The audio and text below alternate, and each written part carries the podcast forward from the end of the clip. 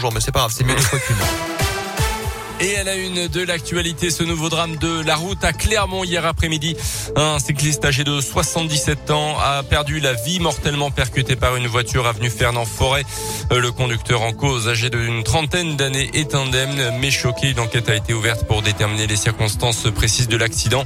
Dimanche après-midi, un cycliste de 54 ans était déjà décédé dans une collision avec une voiture dans le Puy-Dôme entre Lussa et Malintra. Toujours à Clermont, une enquête est en cours après une agression au couteau lundi dans un immeuble de la rue rue un jeune de 17 ans euh, qui rendait visite à son oncle a été violemment pris à partie d'après la montagne. Deux individus qui le suivaient lui ont asséné plusieurs coups de couteau à la cuisse.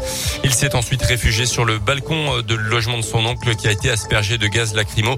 Le pronostic vital du jeune homme n'est pas engagé. Ses agresseurs sont toujours en fuite.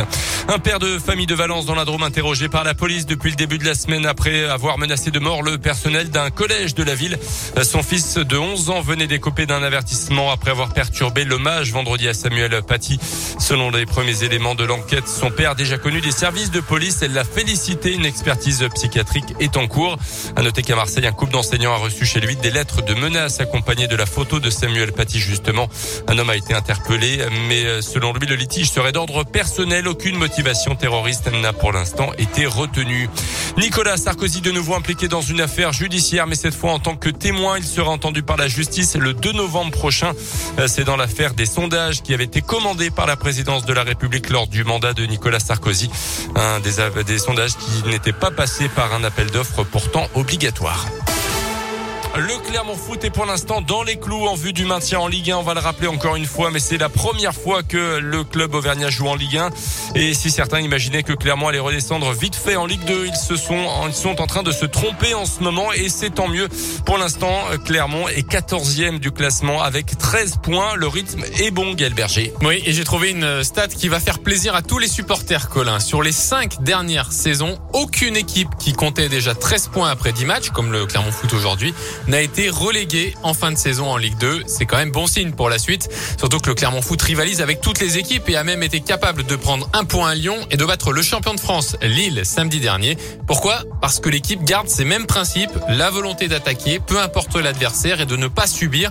D'ailleurs, les deux fois où les Auvergnats ont voulu changer de méthode, ils ont été punis à Paris et à Rennes.